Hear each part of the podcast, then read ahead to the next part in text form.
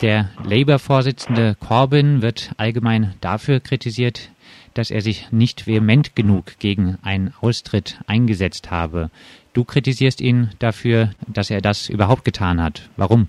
Ja, ich denke, das äh, größte Problem ist halt, dass, das ist ja nicht nur in Großbritannien so, es so scheint, als würde eben die Recht, also alle, alle rechten, konservative und weiter rechten Gruppen die EU kritisieren und die Linke, link, also alle eigentlich alle linken Gruppen eigentlich gar keine EU-Kritik mehr haben und damit natürlich den Rechten also praktisch das Feld überlassen und auch äh, die Linke auf einmal so als Partei des Status Quo erscheint, wo dann auf jede Veränderung äh, äh, dann so praktisch schon fast als eine Katastrophe gesehen wird. Und das ist natürlich eine ganz fatale Entwicklung. Und ich meine, das fand ich natürlich auch interessant in allen möglichen Zeitungen, wo ja den Cor der, dem Corbyn wird ja vorgeworfen, dass die Mehrheit der Labour-Wähler und Wählerinnen, also die Basis, dass die im Grunde für den Brexit war. Und das äh, wird ja suggeriert, naja, die hätte, hätte noch mit viel mehr Überzeugung da rangehen müssen um dann das zu verhindern. Und das, was ist das schon für ein Bild von äh, Emanzipation und Demokratie, wenn ja dann auf einmal so unterstellt wird, ja, es müsste ganz überzeugende Parteileute geben, die es dann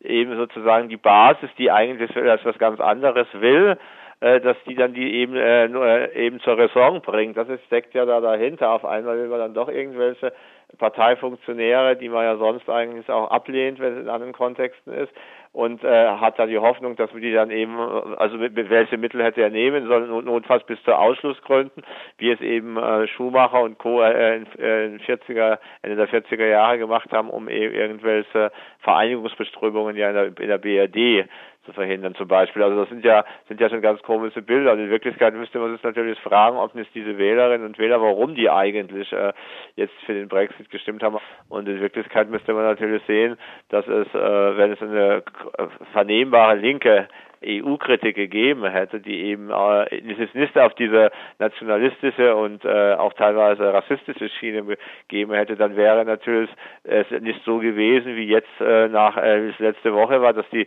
sämtliche Rechtsparteien in Europa sich als Sieger sehen und die Linken bis auf wenige Ausnahmen alle linken Gruppen, also Parteien, aber auch außerparlamentarische Gruppen da kaum Erfolge haben. Und das ist einfach genau das Problem, wenn die Linke schon als Teil des Status Quo wahrgenommen wird oder sie selber auch auch sozusagen als soziales Feigenblättchen für dieses EU-Projekt im Grunde äh, äh, praktisch selber es da zur Verfügung stellt. Das ist ja das eigentliche Problem. Die xenophoben Menschenjagden nach dem Brexit zeigen die nicht, dass der Brexit fatal ist? Naja, das zeigt eigentlich nur, dass es eine rechte Hegemonie da gegeben hat äh, dabei. Das ist auf jeden Fall fatal. Also da, das, man muss ja sehen, dass diese Brexit-Hegemonie, die es da gibt, die sind ja nicht äh, für soziales Europa oder auch für soziales Großbritannien, sondern die sind ja, die kritisieren in die EU, dass sie noch zu sozial wäre und sind da ja im Grunde durchaus äh, auf der Linie wie die Konservativen in Europa und auch in Großbritannien, die ja auch äh, noch mehr neoliberale Inhalte in, in die EU reinbringen wollten. Also das ist auf jeden Fall fatal, aber es zeigt genauso, dass es genauso fatal ist, dass jetzt zum Beispiel es keine linke Stimme gibt, die eben äh, eine ganz andere Gewichtung da reinbringt. Das zeigt eben, dass äh, scheinbar jetzt die Opposition und die Kritiker am Status quo äh, nur noch Rest sehen. Und ich denke, das äh, ist natürlich klar, dass man sich an solchen Kampagnen nicht beteiligt, aber es wäre halt richtig gewesen, eine eigene Linke Kampagne, die eben äh, die EU kritisiert, aber auch deutlich macht, das ist natürlich auch wichtig, dass natürlich äh, diese EU-Frage äh, pro oder gegen EU natürlich äh, nicht das Entscheidende letztlich ist, sondern entscheidend ist natürlich die Frage äh, Kapitalismus oder äh, ja, nicht kapitalistische Entwicklung. Lustigerweise hat das habe ich das nur gelesen, dass das ausgerechnet die kommunistische Partei Griechenlands, die ja sonst auch nicht gerade als Hort der Emanzipation gilt, aber da habe ich eine Erklärung gelesen oder Teile Auszüge, die schienen mir eigentlich sehr interessant, wo die geschrieben haben, ja, die Leute wachen auf in Europa, ob sie jetzt in Großbritannien äh, weiter sind oder in der EU Großbritannien,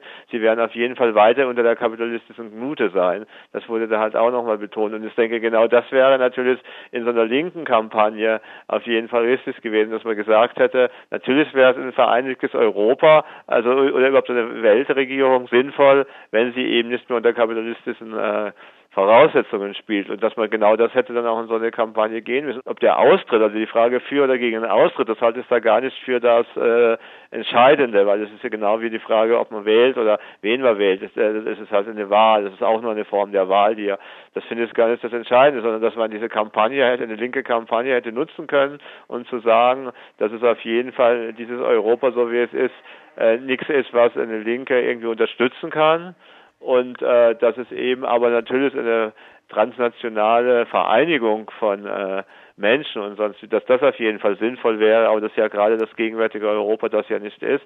Und das wäre dann eine Kampagne gewesen, die es ganz klar abhebt und einige eigene Akzente gesetzt hätte. Und das Problem, äh, also dieser Frage des Austritts oder Nicht-Austritts, das hätte es dann für sekundär gehalten. Aber auf jeden Fall fast die gesamte parlamentarische Linke und auch große Teile der außerparlamentarischen Linke im Grunde so in dem, äh, diesem Beitritt oder diesem äh, EU so als so eine Überlebensfrage und so eine, so eine Entscheidungsfrage gesehen. Und das ist halt fatal, dass eine Linke da nicht äh, Einspruch genau auch diese Zusammenhänge aufzeigt. Das ist ja dieselbe EU ist, die in, äh, zum Beispiel mit der Austeritätspolitik in Griechenland und anderen Ländern genau diese neoliberale äh, äh Politik durchsetzt, die jetzt auch eben die Brexit-Befürworter, die konservative und rechten Brexit-Befürworter ja auch in Großbritannien durchsetzen wollen und dass dieselbe EU, die ja jetzt äh, für angewisse Personenfreizügigkeit ist, äh, wo ja die Brexit-Befürworter dagegen sind, dass aber dieselbe EU natürlich äh, äh, dafür verantwortlich ist, dass die Geflüchteten an der Grenze zu Afrika oder auch sonst wo an den Grenzen eben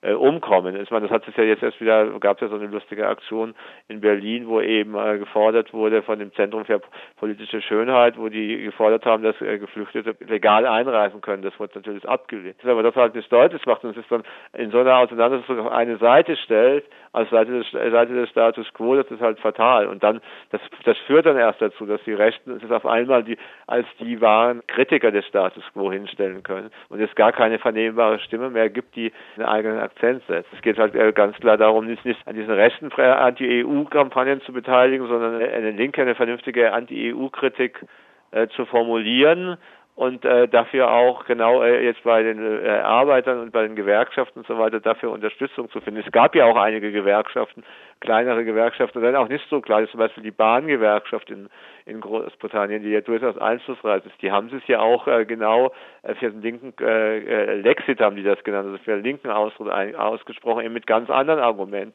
die halt gesagt haben, ja, wir wollen, dass die Bahn wieder verstaatlicht wird, dass die wieder nationalisiert wird und die EU-Politik ließe das ja gar nicht zu. Also es gibt ja einen langen Kampf darum. Die Untersetzer ist ja dieses ganze Bahnsystem und so weiter zerschlagen worden, privatisiert worden. Es gibt da auch Filme zu. Navigator, das heißt der Film von Ken Lodge über die Folgen, also ist auch ein dokumentarischer Film. Und äh, da ist diese Forderung, die sehr stark, also mit, äh, also sehr stark unterstützt wird. Und das ist halt ganz klar, dass solche Forderungen zum Beispiel überhaupt nicht im EU-Rahmen durchsetzbar sind. Das hat sich ja in Griechenland gezeigt, aber das wäre genauso in vielen anderen Ländern. Und das, das wäre halt eine Diskussion, die eben hätte geführt werden müssen, gerade in dieser Kampagne aus. Also wäre es gar nicht wichtig, wie man sich jetzt entscheidet für eine Austritt. Hätte dann vielleicht eher gesagt, zum Boykott aufzurufen der Entscheidung, sondern wichtig wäre es auf jeden Fall gewesen, eine eigene linke EU-kritische Kampagne zu machen. Also das zu nutzen, was ja sonst eigentlich bei solchen Kampagnen auch genutzt wird. Also so eine politische Sache, wo, da, wo wirklich so viele Millionen Menschen äh, mobilisiert werden, zu nutzen, um eigene Inhalte rüberzubringen. Und das hätte dann auch so eine rechte Kampagne ja verhindern können. Stichwort das Gewinnen von Arbeiterinnen und Gewerkschaften. Jutta Dittfurt hat kürzlich getwittert, Linke, die Brexit als Sieg der Arbeiterklasse feiern, gleich äh, ähnliche Typen wie KPDler, die in äh, NSDAP eintraten. Dein Statement dazu? Ich finde halt diesen Vergleich schon Quatsch, weil ja einfach schon, äh, also, äh, und das finden wir klar, ist meine Linke, die jetzt natürlich, sagen wir, die Kampagne, so wie sie in Großbritannien war, mit unterstützen. Das wäre, also wenn die halt diese rechte Kampagne, das war ja nun mal eine rechte Kampagne, wenn die die einfach, äh, sagen wir, unterstützen würden, irgendwie, also so, das daran dranhängen, dann könnte man das so sagen. Aber es ging ja darum, wenn es eine eigene Kampagne ist, die eben auch genau eigene Inhalte hat. Und das wundert mich halt auch gerade bei der ökologischen Linken, weil die, die sind ja noch am ehesten in der Tradition, die es ja mal gab, von linker EU-Kritik, die zum Beispiel noch in 90er Jahren in Köln, gerade aus dem Umfeld der Ökoli, die es damals gab, äh, auch formuliert wurde. Da gab es eine richtige Anti-EU-Gruppe in Deutschland auch, in den 90er Jahren, das war so im Vorfeld dieser äh, größeren äh, Proteste gegen, da war glaube ich ein EU-Gipfel und noch ein anderer Gipfel hintereinander und beide in Köln. Und ich weiß nun, dass da auch eine, äh, ganz viele Bäuerinnen und Bauern aus Indien damals da, äh, dahin kamen. Es ging also auch um Welthandel, es ging um EU und da gab es noch eine äh, EU-Kritik auch, die genau gesagt haben, äh, äh, gegen die EU. Also da ging es gar nicht um die Frage Austritt. Also Austritt oder ist, das ist halt eine realpolitische Frage. Das muss man gar nicht so stellen, weil äh, da finde ich halt schon wichtig, ist, die Frage ist vielmehr, welches Verhältnis hat man dazu, äh, welche Kampagne macht man dazu und gar nicht, man sagt, man ist äh, bestimmt für einen Austritt. Es wäre halt einfach gar nicht hingegangen und hätte das aber politisch begründet. Das wäre ja vielleicht viel vernünftiger. Aber äh, was ich vor allen Dingen kritisiere, ist eben, dass das gar nicht gemacht wurde, diese Kampagne. Bei so einer Lexit-Bewegung ähm, hätte da nicht die Gefahr einer komischen Querfront doch wirklich bestanden? Die wäre halt dann nicht bestanden, wenn man halt fundamental das Gegenteil äh, formuliert hätte, wenn man halt ganz klar die Inhalte wie zum Beispiel zu sagen, hier, wir wollen äh, das und jenes durchsetzen, zum Beispiel die Nationalisierung von äh, Gütern der Selbstversorgung wie der Bahn, das ist im EU-Rahmen nicht möglich. Wir wollen diese Austeritätspolitik nicht. Griechenland hat gezeigt, das ist im EU-Rahmen nicht möglich. Wir wollen Geflüchtete aufnehmen ohne Quoten. Das wäre natürlich ein totaler Kontrapunkt zum äh, Brexit-Sache. Das ist im EU-Rahmen nicht möglich. Also gerade aufzuzeigen, was die Brexit-Befürworter, also diese rechten Brexit-Befürworter wollen, dass das etwas radikalisierte Fortsetzung der heutigen EU-Politik ist und dass eine linke Kampagne dagegen äh, das Gegenteil hätte sein müssen. Dann wäre das Gefahr nicht. Also ich denke, von daher wäre es vielleicht tatsächlich richtig zu sagen, also man hätte sich nicht an der Abstimmung beteiligt, dass man da gar nicht erst in die Gefahr geraten, sondern realpolitisch in so eine Nähe zu kommen, obwohl es ja durchaus, ich glaube 2002 oder das weiß nicht wann das war, es gab äh, vor einigen Jahren in Frankreich ja eine Abstimmung, wo die EU-Verfassung damals irgendwie so EU-Reform abgestimmt wurde, die wo das auch abgelehnt wurde und da war es auch so, da war äh, natürlich der Front National und andere rechte Gruppen waren da natürlich schon sehr stark dran beteiligt. Aber es gab auch eine Linke, also kommunistische Partei, aber auch trotzkistische Gruppen und andere, die mit einer eigenen Kampagne aber auch sogar zur Abstimmung dagegen aufgerufen haben. Und das war damals auch, wurde nie so diskutiert, dass das eine Querfront war. Und der Bernhard Schmidt hat damals auch in der Jungle World dazu einiges geschrieben. Das in Deutschland gab es schon die Diskussion, aber in Frankreich war das ganz klar. Das waren zwei völlig unterschiedliche Begründungen. Nur man hat dann äh, kam zum selben Mal mit, mit zum Nein, ja. Wobei es in Großbritannien, wie gesagt, äh, weil es da im Detail auch jetzt nicht weiß, wie da die Kräfteverhältnisse sind, wäre es vielleicht sogar richtig gewesen zu sagen, also nicht unbedingt zu einer Aufruf, zu einer Entscheidung für oder gegen an der Wahlurne, weil mir das auch zu stark an die Wahlen erinnert, sondern es wäre halt richtig gewesen, eine eigene linke Kampagne zu machen. So ähnlich wie übrigens letztes Jahr in Griechenland, wo ja auch dieses Referendum, das der, der Tsipras natürlich gemacht hat, wo ja dann deutlich war, er war zu bestätigen lassen, um dann letztlich die Troika-Politik durchzusetzen. Und da die Kommunistische Partei Griechenlands, das wurde, da wurde sie noch heftig kritisiert im Vorfeld sogar, äh, gesagt hat, nein, sie stimmen nicht einfach damit zu, sondern sie haben Zettel verteilt, wo sie begründen, warum sie dafür sind, aber damit haben sie das auch ungültig gemacht, aber das wollten sie auch so. Im Nachhinein hat sich das als richtig rausgestellt, weil es, was damals viele nicht gesehen haben, auch gerade so aus dem außerparlamentarischen linken Spektrum, die gemeint haben, wie sektiererisch doch die Kommunisten in Griechenland sind. Aber nachdem dann sich rausstellte, dass diese Bestätigung nur eine, äh, praktisch die Vorlage war, wo dann Tsipras sagen wir in die SPD-Politik letztens also zu den europäischen Sozialdemokraten übergetreten ist und diese Austeritätspolitik mit durchsetzen hilft, dann war es eigentlich richtig, diese Politik, dass man es da eben nicht zum Stimmvieh sozusagen macht. Also mir ging es gar nicht darum, da irgendwo mit abzustimmen, weil ich eh so Stimme-Zettel-Politik nicht so besonders wichtig finde, sondern, und ich denke, man hätte besonders intensiv äh, versuchen müssen, in diese Politisierung zu nutzen, um zu begründen, dass um kapitalistische Politik handelt, dass man mit oder ohne die EU im Kapitalismus steckt, aber dass es eben beides nicht äh, keine Alternativen sind, die man selber auch noch freiwillig wählt. Thema Gewerkschaftspolitik jetzt nach dem Brexit.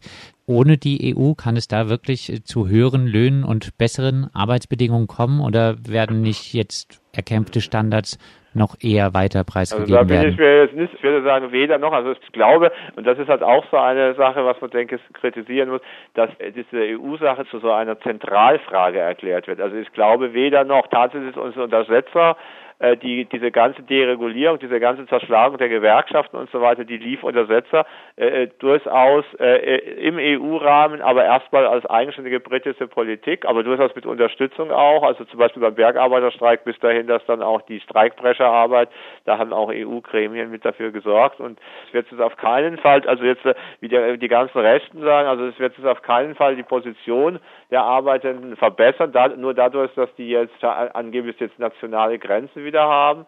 Aber es ist halt tatsächlich die Frage des Kräfteverhältnisses. Also wenn es da tatsächlich gelänge, eben kämpferische Gewerkschaften und so weiter zu etablieren wieder, und äh, die aber eben nicht national, das ist auch ganz klar sein müssten, sondern eben auch äh, transnational, dann werden die Bedingungen äh, werden sich verbessern. Also ich denke, da wird auch immer und über und unterschätzt bei beiden Seiten und äh, natürlich jetzt vor allen Dingen in den deutschen Medien wird natürlich völlig überschätzt die Rolle äh, der EU, also das, was die EU angeblich für zivilisatorische Wirkung hat. Wenn man das jetzt so liest, dann denkt man ja, man lebt schon im Paradies oder im Kommunismus und dann, äh, also wenn man das so liest in manchen Zeitungen, also in der Taz war das ja besonders, da würde man ja denken, es gibt hier gar keine Probleme mehr. Und die EU, was die alles Segensreiches jetzt gemacht hätte, die hätte angeblich dafür gesorgt, dass Schwule und Lesben jetzt so viele Rechte hätten und so. Das hat ja nicht die EU. Was ist denn die EU überhaupt? Das waren doch erstmal die Kämpfe in den jeweiligen Ländern, meistens transnational, die dafür gesorgt haben, dass es diese Rechte gab. Und dass es da teilweise bestimmte Kräfteverhältnisse gab, wo dann bestimmte Rechte auch in EU-Rahmen umgesetzt wurden. Das mag ja schon sein. Das ist ja so, aber so ähnlich wie äh, in den Staaten auch, dass es natürlich bestimmte Staaten gibt, wo es dann bestimmte, sagen wir mal, äh, Kämpfe auch wieder niederschlagen, natürlich in völlig verdünnter Form. Und so, das wird es auf jeden Fall sagen, dass das auch so ist. Aber das ist äh, bei beiden so. Das ist halt eine Sache in Staatsapparaten. Die EU ist natürlich da auch nur ein Staatsapparat. Abschließend, ja. Peter, wie sollten europäische Linke nun auf den Brexit reagieren? Ja, auf jeden Fall, dass sie das viel stärker verletzen. Ich denke, das Beste, was wir reagieren könnten, wäre, wenn es endlich mal gelänge, einen Arbeitskampf zum Beispiel bei einem europaweiten oder sogar international transnationalen Konzernen europaweit zu führen, wie Amazon oder äh, von mir aus Ikea oder sowas, das wäre das Beste, was man damit machen könnte. Erstmal, das finde ich, halt viel äh, größer das Problem, dass das nicht bisher möglich ist bei Konzernen, die, sagen wir, in, von einem ins andere Land gehen können, dann auch die Arbeitsbedingungen verschlechtern, dass man da nicht, äh, sagen wir, als Lohnabhängigen gemeinsam reagiert. Es gibt in Ansätzen tatsächlich bei Amazon mit Polen, dass in Polen da auch äh, Solidarität mit Kämpfen hier geführt wird, aber es ist auf jeden Fall zu wenig. Und ich denke, Sie sollten gar nichts darauf auf diese Sache jetzt beziehen, pro und contra, sondern Sie sollten äh, eher versuchen, äh, endlich äh, zu lernen, gemeinsam eben Streiks oder Arbeitskämpfe zu organisieren, weil das wird die Frage sein für die Linke. Das wird die tatsächliche europäische Frage für eine linke Bewegung sein. Nicht dafür, ob man jetzt in der EU, ob man da irgendwie abstimmt für die EU, gegen die EU, sondern ob es uns gelingt, in diesem EU-Rahmen und nicht weil es EU ist, sondern einfach weil es, äh, sagen wir, die Nachbarschaft ist, wo eben die ähnliche Bedingungen sind, ähnliche Kampfbedingungen, ähnliche, äh, ähnliche Rechtslage, dass wir da zusammen zum Beispiel Arbeitskämpfe führt, dass es da gelingt, gemeinsam äh, auch Kampagnen zu führen, also sowohl jetzt Arbeitskämpfe, auch soziale Kampagnen. Das wäre, denke ich, äh, das war auf die Linke äh, ihr Augenmerk richten müsste. Und ich denke, das ist genau das Problem, dass da, dass das so wenig gelingt und dass man dann auch so eine, einen Fokus richtet. Also wenn man jetzt sagen wir jetzt in Deutschland das sieht, diese EU-Frage zu so einer Schlüsselfrage und zu einer fast so einer Frage von Sein oder Nichtsein, von Krieg oder Frieden, von Faschismus oder Nichtfaschismus macht. Ich finde, da macht man eine völlig, da äh, tut man eine völlig falsche Alternative aufstellen. Ich meine, wenn es eben gelänge, äh, mit oder ohne EU äh, eine transnationale Bewegung, wo eben die Länder, wo eben Kämpfe über Ländergrenzen hinweg geführt werden. Darum geht es ja. Ich meine, wir haben ja die EU und trotzdem gelingt es bisher wenig. Es gibt keinen EU-weiten Streik bisher. Wo man auch überlegt hätte, was macht man, wenn in einem Land äh, gestreikt wird, in anderem nicht und äh, wie kann man in Ländern, wo es jetzt keine entwickelte Streikbewegung gibt, wie kann man dann diese Arbeitskämpfe unterstützen? Solche Diskussionen gab es ja. Und das, denke ich, wären so diese Fragen. Dann gibt es so ein kleineres Forum, wo auch Leute aus Großbritannien übrigens dabei sind, den transnationalen Streik entgegen hieß das. Das war in Poznan, war da letzten Oktober die Konferenz. Da waren auch Leute aus Großbritannien dabei. Und die haben schon damals gesagt, man, der Brexit, die Frage war ja schon aktuell, da war die Kampagne noch nicht da. Die haben damals schon gesagt, dass sie sich nicht daran beteiligen, an dieser Kampagne, dass das für sie gar nicht die Frage ist. Äh, diese ganze Diskussion, wie sie jetzt auch beim Brexit und danach geführt wird in linken Medien jetzt, zeigt halt auch, wie wenig man da also auf so eine eigene Kraft vertraut. Also wie, wie, man hofft, dass da ein, nicht ein höheres Wesen, sondern irgendwie so eine äh, angeblich ganz anders diese Vereinigung, äh, wie, dass die angeblich einen dann vor bestimmten Übeln bewahren sollte. Und das ist ja fatal. Also da vertraut man ja nicht auf die eigenen Kräfte und das ist, das halte ich halt für immer für falsch. Und die reale Schwäche der Linken und gerade auch der gewerkschaftlich Linken, der Basisgewerkschaft des Linken, kann man ja nicht dadurch überspielen, dass man jetzt äh, eine Hoffnung auf, äh, ja, auf irgendwelche Gremien oder auf die EU hat. Das sagt Peter Nowak, freier Journalist aus Berlin. Er macht gute Gründe für eine linke EU-Kritik stark.